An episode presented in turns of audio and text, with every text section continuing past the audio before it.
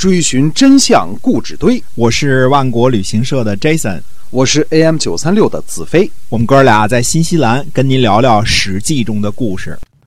各位亲爱的听友们，大家好，欢迎呢继续收听我们的节目啊，《史记》中的故事。嗯，那么我们来跟您讲的呢是那个时期啊，到底发生了哪些个历史事件？是由新西兰万国旅行社的 Jason 为您讲的。那么您可以搜索一下我们的这个微信公众号啊，就是新西兰万国旅行社。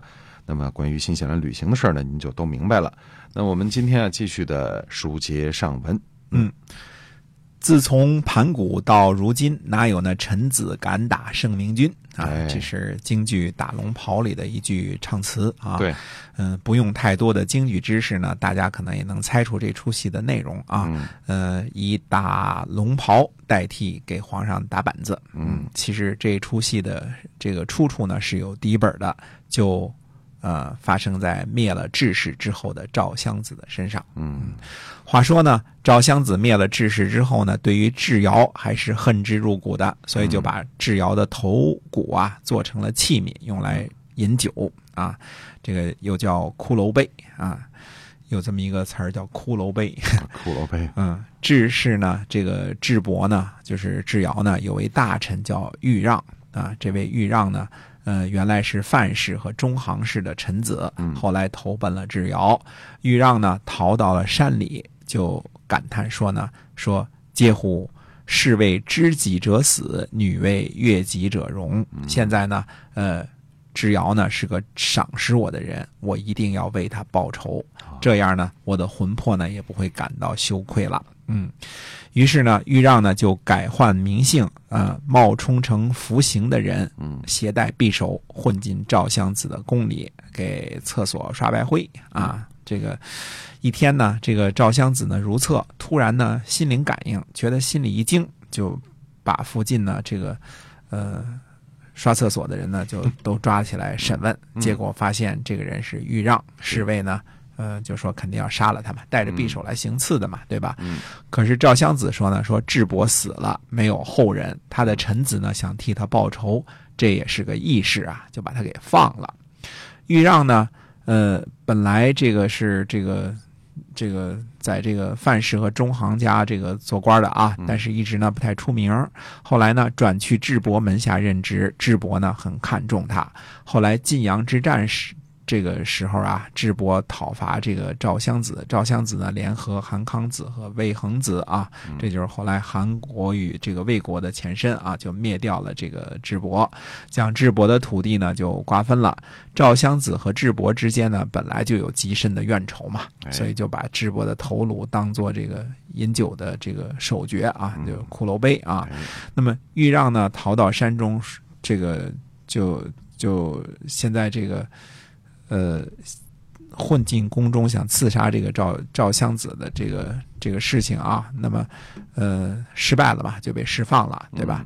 那么豫让呢，又在身上呢涂漆，呃，让这个皮肤呢长满了恶疮，呃，又吞木炭，让自己的声音呢变得沙哑，就是相当于毁容了，毁容毁音啊，让自己的样子呢无法辨认，嗯，连老婆都不认得。好家伙，豫让呢就在街道上行乞。结果呢，让朋友给认出来了，啊，他朋友呢就哭了，说，说以先生您的这个才干啊，这个如果这个如果是委至于这个臣服赵襄子的话呢，赵襄子一定会宠幸您。嗯，那么宠幸您呢，就为所欲为，啊，说你为什么不这样呢？为什么非得要这个残害自己的身子啊？这个。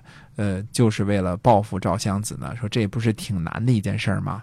那么豫让说呢，说我已经委制侍奉别人了啊，那么求杀人呢，就是不敢怀二心侍奉其他的这个主君了，呃，而且呢，我所作所为呢，非常的困难，呃，也就是因为如此呢，呃，就是要让后世为为人臣怀二心的人呢，羞愧一下。嗯，这么点心思啊！后世谁再有二心，就让他羞愧一下啊！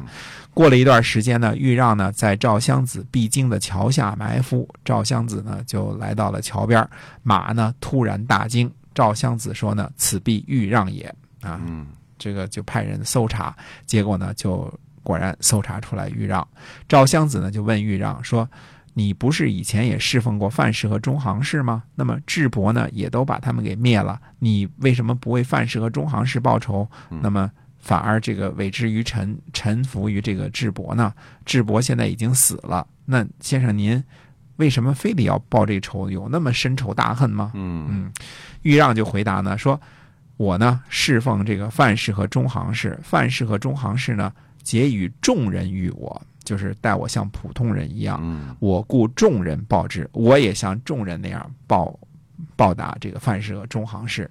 至于智伯呢，国事欲我，我故国事报之。嗯，智伯呢把我当做国事来对待，我也像国事那样来报答他啊。嗯赵襄子就叹息着、哭泣着说啊，说嗟乎玉子啊，子之为智伯，名既成矣。嗯，那么说你呢，你为了智伯这件事呢，也算成名了。嗯说呢，我呢也饶恕过您了，我也做的足够了。嗯那么，呃，您自己呢，这个呃自以为记，我呢不会再释放您了。就于是就派人呢将豫让呢就围住了。豫让说呢，说臣闻呢，呃，主人不掩人之美啊、而忠臣呢有死明之意啊。说这个，呃，我们要您呢是明君呢，就不要掩饰别人的这个美德啊。那么我是忠臣呢，也要有我的名义。那么您以前呢已经宽恕过我了，天下呢都会称赞这个您这个贤明的。今天这个事儿呢，我死可以死而无憾。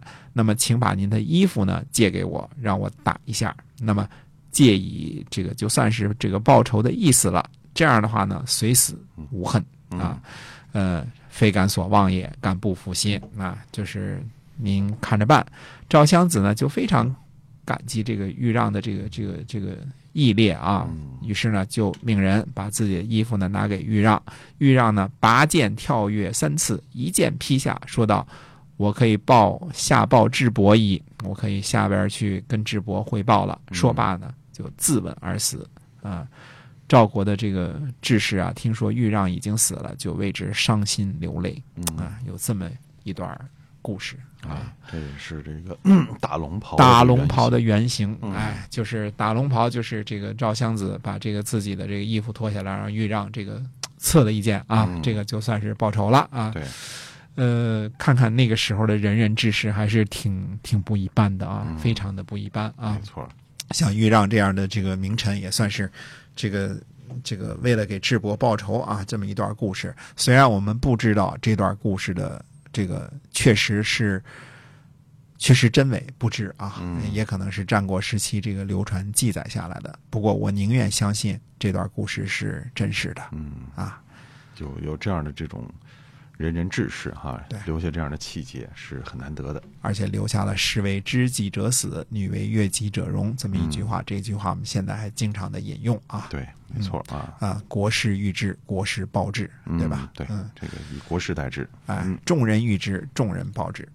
这个你怎么对我，我怎么对你，对吧？哎，对了，好，那么我们这个今天跟您分享了这样的一个这个大龙袍的原型的故事啊，那么就是豫让为了这个报答智博的这样的一个，其实这样的一个故事。